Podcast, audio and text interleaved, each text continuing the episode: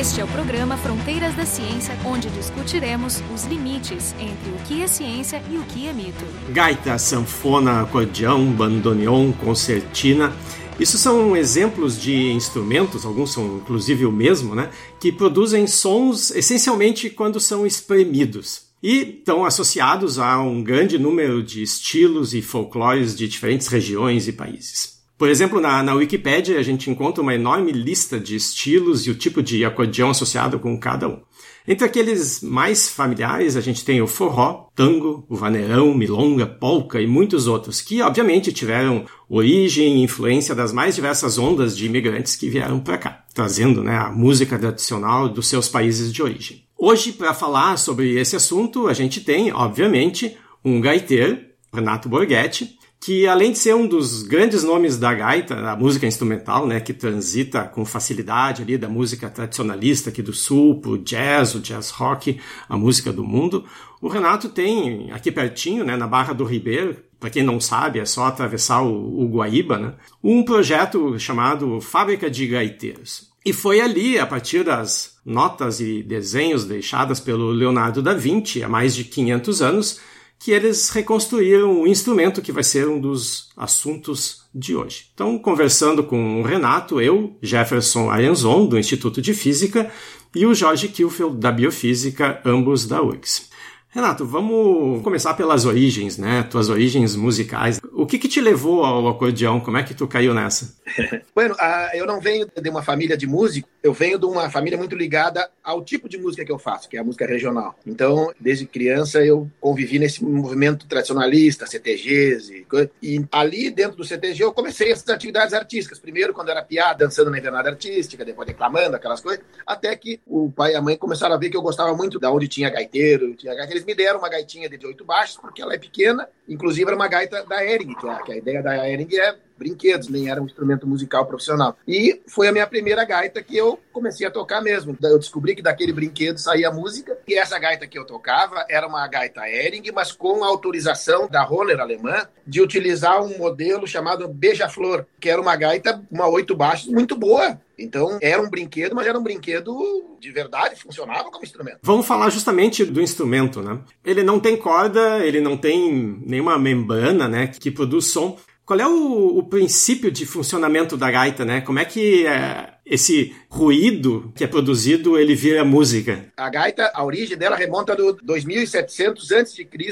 nos chineses. É um instrumento chamado cheng ou sheng. É, só que não tinha, no caso, o fole, o ar saía pela boca, soprando. Esse ar movimentava uma palheta e essa palheta emitia o som. Então, esse é o princípio do acordeon, a origem do, do sistema de som do acordeon. Aí, mais adiante, 1700 e pouco, essa coisa, foram organizando essa coisa de, de botar a palheta do som, porque daí o instrumento ele é um instrumento de sopro, de vento, né, de ar, é um aerófono, de palhetas livres. Então, isso é o, seria o resumo do que é um acordeão, um aerófono de palhetas livres. A grande diferencial do acordeão é poder colocar essa uma nota que tinha do, dos chineses, que era uma palheta que vibrava, colocando mais palhetas em um espaço menor, de modo que pudesse tocar essas palhetas junto. Então, ele se, se torna um acordeão quando tu consegue juntar essas palhetas de forma que elas produzam, além do som daquela palheta livre, nota, outra, segunda, terceira, fazendo acordes, e então aí sai o acordeon. Estou lembrando dos outros instrumentos, o, o Jackson falou, né, das cordas, das membranas.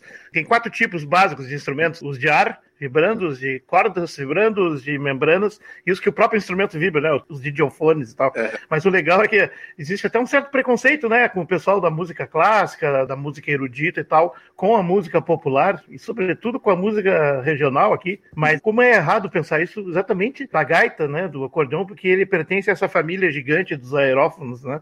Que vai desde a, a pita e ocarina, passa por flauta, sopro de metal, é. gaita de fole, gaita de boca, o próprio acordeão, o bandoneão, que é concertino, o bandoneão é aquele argentino, e chega no órgão de tubos. Quer dizer, tu tá tocando uma gaita, tu tá nessa família, tu é um órgão Sim. ambulante. É, e o acordeão exatamente, porque já existiam os órgãos quando da criação do acordeão. O, uma das coisas que chamou muita atenção do acordeão é exatamente isso, de tu poder levar o teu instrumento junto, porque sempre um órgão é, é pensa-se num instrumento grande que tu tem que tocar onde está o instrumento. Tu pode levar a música junto, sabe? Então isso, é. isso foi uma revolução. Sim, inclusive levar para a guerra, né? Mas existem muitos tipos diferentes, né? Alguns têm botões, outros têm teclas, né? O, o que que muda essencialmente de um para o outro, né? É só uma, uma questão de formato ou tem uma diferença substancial na, nas características do som que é produzido? O acordeon é uma linha que tem, aí sim, as diferenças dentro do acordeon. Acordeon apianado, que é aquele do teclado igual de um piano tem o acordeão cromático, que são botões, mas cinco fileiras de botões em todo o instrumento. Tem o acordeão diatônico, que é o que eu toco, que o padrão é duas fileiras só, e quando abre uhum. o fole é uma, é uma nota, quando fecha é outra. Então, isso são as, as diferenças do acordeão. Por exemplo, o bandoneon é um outro instrumento. O bandoneon não é um acordeão. Uma vez uma, eu, eu escutei uma definição do, do bandoneon do maestro Ubirajara. Ele era o grande bandoneonista, um dos maiores do mundo. Ele explicando o que era o bandoneon, como é que era a distribuição das notas do bandoneon.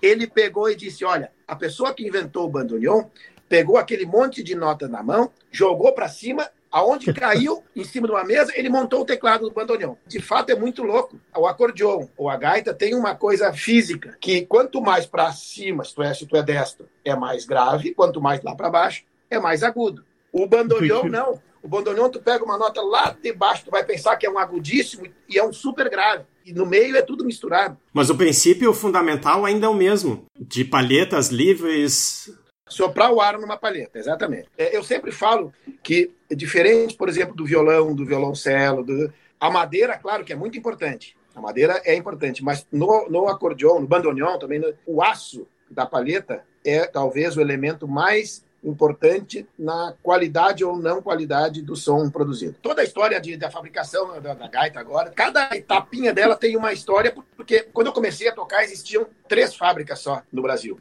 era a Ering, ainda fabricava acordeões. Aqui no Rio Grande do Sul era a Scala, ali em Bento Gonçalves, e a Universal em Caxias do Sul. Mas deu três, quatro anos, todas elas desativaram, pararam, faliram. Sendo que 50 anos antes tinha dezenas de fábricas. Dezenas, e, e, e olha só, nós ficamos nesse momento sem nenhuma fábrica de acordeão no Brasil. Então imagina um forró do Nordeste sem uma sanfona, uma música do Centro-Oeste ali, a sertaneja ou a caipira, sem a gaita, sem a sanfona, o acordeon. A nossa música gaúcha, que a gaita hoje é um, é um símbolo da, da, da música regional, isso aí me, me, me acendeu um sinal de alerta de bater alguma coisa errada aí, né? E nisso aí o instrumento importado chegando muito forte. É, é a segunda migração do acordeon para o Brasil. A primeira veio com a imigração italiana e alemã, e depois, quando é, o Brasil fez essa abertura para poder vir produtos de fora, época do Collor, se não me engano, e a, o acordeon, de novo, veio para o Brasil, mas como é que veio? Com um preço lá em cima, porque o acordeon, via de regra, não é um instrumento barato. Eu digo, mas pera um pouquinho, isso aí vai dar um problema a médio e longo prazo.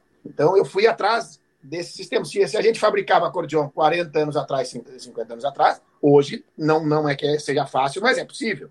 Aí que eu fui vendo essas esses detalhezinhos das dificuldades. Por exemplo, o aço. Naquela época, só quem tinha o aço que serve para a paleta tem que ter um pouco mais de carbono, porque ele tem que ter a memória, ele tem que voltar. Mas isso eu fui descobrindo no meio do caminho. E naquela época, só quem produzia esse aço era a Suécia, Dinamarca, Finlândia, vinha esse aço de lá para os acordeões.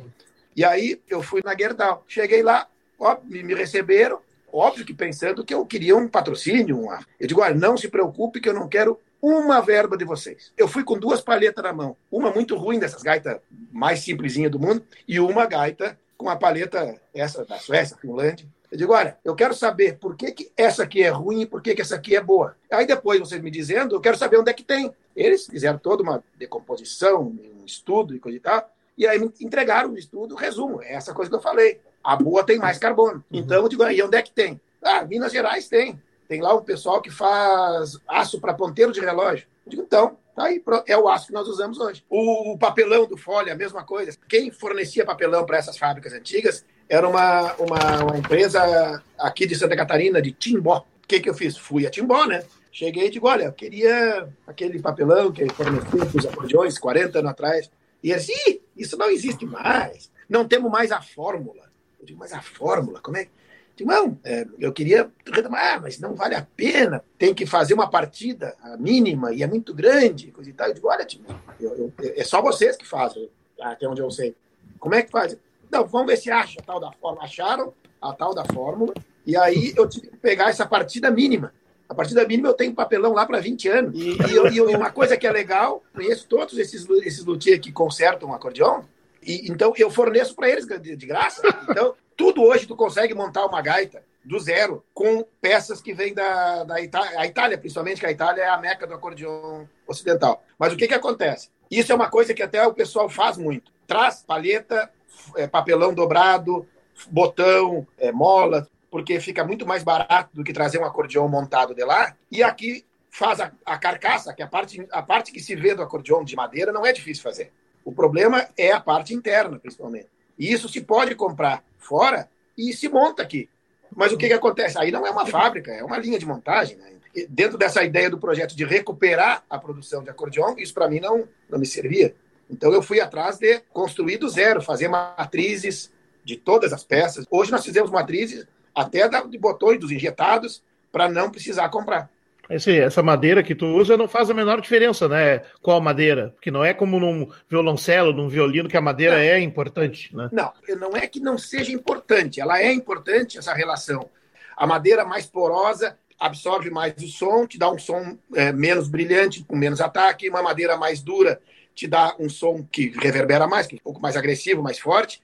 E também a relação da caixa de ressonância, do tamanho, quer dizer, é tudo uma relação aço, a madeira, o tamanho, o espaço que fica entre não só o espaço do, da caixa do acordeão, mas o espaço que fica dentro do castilho, que é a parte interna. Renato, quando tu fez essa retomada né, da, da, da construção das, das gaitas, além do, do problema dos, dos materiais, né, tu falou que fazia tinha esse ato ali de 40, 50 anos, o, o teu objetivo é, obviamente, não fazer uma réplica, né? Tu precisava que essa réplica funcionasse, que ela produzisse música. Então, o, como é que foi essa esse procedimento? Vocês fizeram engenharia reversa, pegaram uma gaita, abriram e viram como funcionava, ou tu conseguiu recuperar algum luthier, alguém que tinha ainda essa informação de como se constrói uma gaita? Como é que foi o, o processo? Tem tudo uma situação também de quase de sorte, porque eu sempre tive uma, um pessoal que consertava minhas gaitas, que eram os remanescentes da Todeschini, de,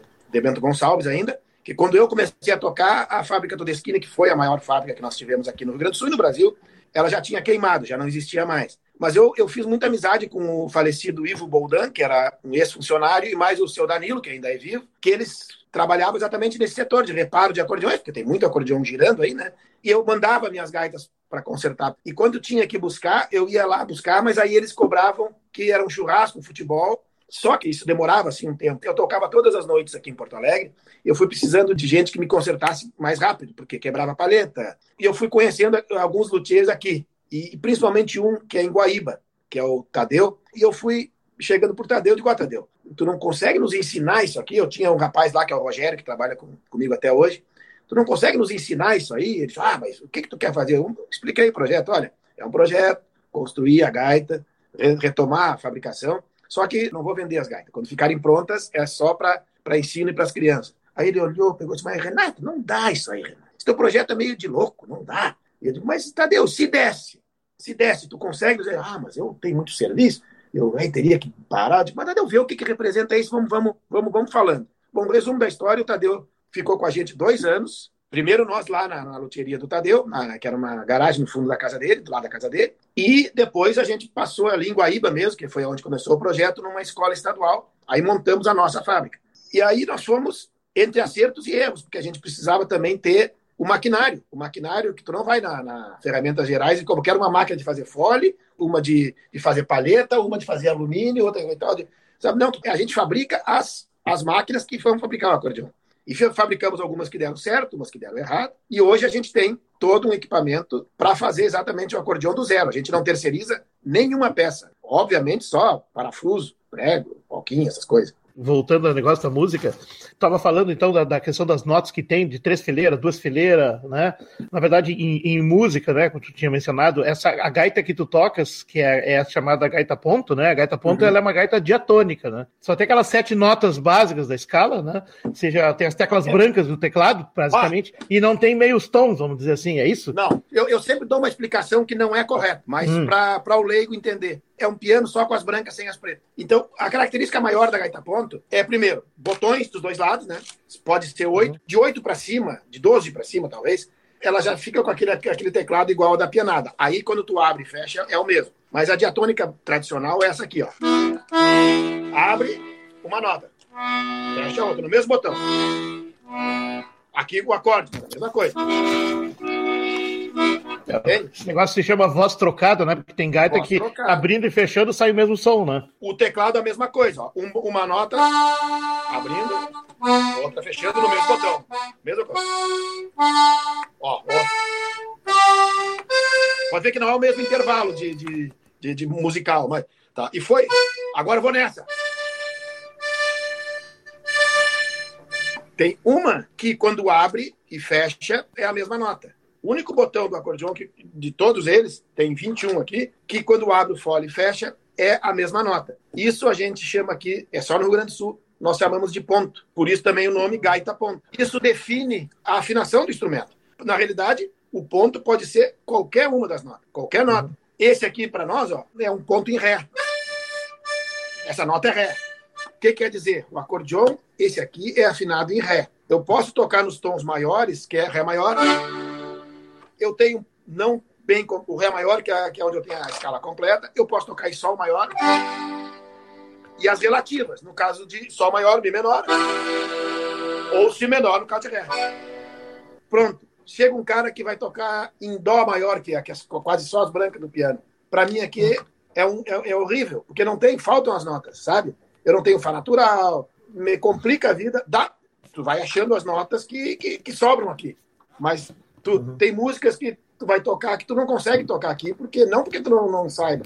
Não tem as notas aqui, não existe. É isso que eu queria eh, falar, porque na verdade também as gaitas cromáticas, tem um teclado igual ao do piano, e elas têm todas essas notas que faltam, vamos dizer. É, a cromática então, tem todas as notas. Então a ideia é assim: tu toca um instrumento que não tem todos os recursos e faz tudo isso que faz. Eu brinco que tu tem um instrumento limitado, né? Porque ele não tem todas as notas. Fazendo música instrumental, que já é também limita o teu, teu raio é. de popularidade. E na música regional é, é a fórmula certa para dar tudo errado. Mas não deu, né? Só, só para terminar, mesmo tocando esse mesmo instrumento, tu fez todo esse trânsito que foi desde a música é, regional, assim, uh, desde o sucesso lá do primeiro disco instrumental, e depois tu transitou para outros, como o Jefferson falou, a música do mundo, o jazz de fusão, o que eles chamam de música folclórica, porque eles chamam de folk, né? Música folclórica. Nós temos a nossa música folk, só que ela é folclórica. Como é que é isso de, de, de sentir a vontade com tudo isso? Eu, claro, eu sofri, não é o termo, eu percebi essas situações quando eu toquei a primeira vez com orquestra, quando eu comecei a tocar, imagina eu, eu dentro do movimento tradicionalista gaúcho, meu pai foi presidente do movimento do, do MTG, e eu fazendo uma música mais moderna, dentro do próprio movimento existia alguma reserva. Mas o que que acontece? Com o tempo, isso vai se ajeitando porque tu não bate de frente, tu vai conquistando com trabalho, com informação. Então, por exemplo, lembro de uma da primeira vez que eu fui para tocar com uma orquestra, virou matéria de jornal aqui na Zero Hora, proibiram. Eu tive que fazer o mesmo evento que eu ia fazer com a orquestra, com o meu quarteto, porque nem o maestro e nem o diretor da orquestra autorizou. Resumo, não toquei nesse dia, nesse evento. Deu a segunda ou a terceira vez, eu já estava entrando, cumprimentando todo mundo, todo mundo amigo. Eu acho que o instrumento não tem culpa de nada. E é um preconceito estranho, porque existem obras clássicas escritas para o acordeon, né? O próprio Tchaikovsky, Shostakovich, tem várias, não muitas, né? Mas uh, existem. Então não é que estava se inventando. O acordeão era um instrumento de concerto do, no, na, na, origem. Tu chegou a, a, mencionar, né, que um dos objetivos ali dos instrumentos concertados seriam para serem utilizados em, em projetos sociais, em, em escolas. Vamos passar então para esse projeto que vocês têm na Barra do Ribeiro, né? A Fábrica de Gaiteiros. Por que, que o projeto se chama Fábrica de Gaiteiros e não Fábrica de Gaitas? A explicação está exatamente no que tu falasse antes. A gente não conserta instrumentos, a gente fabrica do zero. Os poucos instrumentos que a gente repara e faz alguma manutenção é exatamente para suprir essa coisa que acontece muito, um dos motivos também da criação da fábrica de gaiteiros. Eu recebo muito pedidos de, de gaita de acordeão. Ai, meu filho quer tocar, mas eu não tenho condições de comprar uma gaita. E, coisa. e como a gente fabrica a gaita lá na, na, no, no, projeto, mas a gente não vende, a gente não vende nenhuma gaita, né? nem, nenhum instrumento é vendido ali. Todos eles vão para as escolas, eles ficam lá nas escolas, mas não é dado. Enquanto tiver o projeto, as gaitas estão lá. Se não tem mais o projeto, as gaitas retornam para a gente. Entende? Mas existe essa demanda, esses pedidos. Ah, meu filho. Então, isso acontece às vezes. A gente recebe algum instrumento de alguém, de cada 100 é, pedidos de acordeon, tem um que diz assim: Olha, eu tenho uma gaita velha lá em casa e fiquei sabendo do teu projeto, então eu queria doar essa gaita. Então a gente recebe ela. Normalmente, quando acontece isso, as gaitas, a maioria, não tem nem conserto mais. Então, tudo já há muito tempo parado, e a gaita parada estraga mais do que, do que usando. Então, mas as poucas que a gente consegue dar alguma ajeitada, a gente separa essas cartinhas que a gente recebe, esses e-mails que a gente recebe, e a gente doa para quem realmente a gente vê que não tem condições de comprar, está muito longe da, da, da, atuação do projeto, a gente oferece esse instrumento, mas isso é raro. Nosso objetivo mesmo é fabricar. A gente fabrica a gaita de oito baixos, essa essa que eu toquei aqui, por isso, então, é uma fábrica. Mas o que, que acontece? A gente fabrica como qualquer fábrica. Quando chega na parte final, que seria de vender, a gente não vende. Então, por isso que é uma fábrica de gaiteiros, porque a gente utiliza esse produto que a gente fabrica para os, os alunos e por que, que é o diferencial? Essa gaita que a gente fabrica, a gente oferece as aulas para as crianças e eles têm aquela aula gratuita e eles podem levar a gaita para casa para estudar. Eles não precisam comprar. E aí, então, o que, que a gente faz com isso? A gente apresenta o instrumento para a criança, para poder é, estudar em casa, mas depois devolvem para outro. Não, não, não fica full time na casa. É, tem estudar. aquela aula semanal, estuda, na outra semana devolve para o outro colega para essa aula, essa, essa gaita girar. E o projeto atinge escola só na Barra ou se espalhou mais? Não, a gente tem hoje 13 escolas, são 11 no Rio Grande do Sul e duas em Santa Catarina. Quantas gaitas diferentes vocês fazem? As aulas todas são com essa aqui, ó. A 8. O acordeão diatônico. E vocês não tinham um outro modelo mais simples também, onde a criança podia montar a própria gaita? É, isso foi nessa, esse período da pandemia. A gente criou uma gaitinha de quatro baixos, mas com todos os elementos de uma gaita normal. É o mais simples para explicar como é que funciona uma gaita. Tu pode desmontar ela fácil, mostrar para a criança, a criança pega, junta aqui, montou o folha aqui, botou aqui a paletinha, botou aqui, botou, então, ajeitou, pronto, tem uma gaitinha de quatro baixos. Também uma gaita piano. O problema para as crianças é que a gaita piano é um instrumento muito grande. Então é, é desconfortável, não é anatômico. Então o que, que a gente desenvolveu também? Uma gaita piano pequena, de 48 baixos, toda ela reduzida com teclas menores, caixa menor. Então, esse é o projeto. Foi esses dois projetos, além do, do Leonardo da Vinci, foi, foram os projetos do ano passado. Tem um outro aspecto do projeto que eu acho que é interessante mencionar, que é esse lado de sustentabilidade. Né? Então, queria que tu falasse um pouco nos materiais utilizados. Por exemplo, eu sei que tem alguma coisa de especial nas teclas, na madeira. A gente tem essa, essa ideia de sustentabilidade. A madeira, a gente utiliza o eucalipto quando eu montei a fábrica, a Linguaíba, eu fui na era a Celulose Rio Grandense, que agora é CMPC. E eles nos receberam e a gente mostrou a ideia do projeto. Falei tudo isso que a gente falou até agora. E eles disseram: olha, pode ser que a gente até apoie, mas vocês vão ter que utilizar o, o eucalipto, que é o produto que a gente trabalha aqui. Ah, saí daquela reunião e digo, mas eucalipto não dá, né? Porque a gente tem a, é. a, visão do eucalipto aqui no Rio Grande do Sul de cerca, galpão. É, um, é uma madeira que racha muito, trabalha, né? Ela é pena. Só que eu fui dar uma, uma estudada, vi que eucalipto tem trocentas variedades. E eu descobri um eucalipto no sul da Bahia, que é uma variedade chamada Liptus. E que, além de ser uma variedade que a madeira é, é mais firme, ele tem um processo em estufas computadorizado, tudo, de desestabilização da fibra. Então, ele, eles em estufa fazem esse processo de desestabilização da fibra, de modo que a madeira fica estável, total. Então, a gente trabalha hoje com eucalipto, ela é uma madeira bonita, ela é, ela é resistente, é forte, e ela é renovável, que é o principal para nós, ela não, não vem de, de, de mata nativa. Então, isso, isso para nós é o principal argumento. E tem lá o professor Pardal, da Barra do Ribeiro, que desenvolveu um produto que substitui o plástico, o acrílico que a gente utiliza nas teclas. Né? A gente pode fazer de madeira também, mas aí fica muito áspero. Então a gente usa o acrílico, todas as gaitas são acrílico ou plástico para teclado, baixaria. E esse rapaz, o senhor, desenvolveu um produto à base de casca de arroz. Em função disso, nós montamos matrizes. Então nós temos as matrizes dos botões, matriz do teclado, então a gente fez a, a gente fez a nossa parte. E com todo esse conhecimento então que vocês acumularam fazendo gaitas, Agora, recentemente, vocês anunciaram né, que reconstruíram a tal gaita do Da Vinci, né? Então, da, da, onde é que surgiu essa ideia? Eu já conheci uma gaita do Da Vinci, porque aquilo que eu falei antes, a, a meca do acordeão, no, no, mundo ocidental pelo menos, é a Itália, é um lugarzinho no norte da Itália, perto de Ancona, Castel Fidardo. A economia principal ali é através da, de fábricas de peças de acordeão, o acordeão inteiro. Então, as maiores marcas conhecidas do mundo estão ali. O turismo é em, função de acordeon, da gaita, existem festivais e tudo. E lá tem um museu, eles chamam lá da Fisarmônica. Eu fui no, no, no, Museu da Fisarmônica e vi uma gaita do Leonardo da Vinci no museu. Confesso que na época não me chamou muita atenção, porque eu tinha tantas outras coisas vendo, uma coisa mais legal, mas aí quando nós já começamos a, a fábrica, um amigo me mandou um CD e um DVD e um prospecto dizendo: Olha, eu e a minha esposa fomos para a Itália e fomos assistir um concerto de um músico lá com orquestra tocando a gaita do Leonardo da Vinci. Foi em plena pandemia, no início da pandemia. Eu comecei a ver Olha que legal, aqui é o som, até um som diferente, depois tem a explicação do som. Vamos ver como é que isso aí, como é que é atrás. Fui atrás, fomos atrás, falei com a turma da fábrica, escuta, vamos, vamos botar um desafio para nós, vamos ver o que, que tem nessa gaita aqui que é diferente. E aí, a gente viu que não tem nada a ver com tudo isso que nós falamos, de paleta, aço, não tem, não tinha na época, né? 1400 e pico, 1500, né, né? descobrimos que a gaita do Leonardo da Vinci, os desenhos, os desenhos tem, né? Ela é muito mais parecida com esse órgão de tubo que, que, que tu falasse lá no início do que um acordeão, propriamente dito. Por isso que o som dela é um som de flauta, som de flauta doce.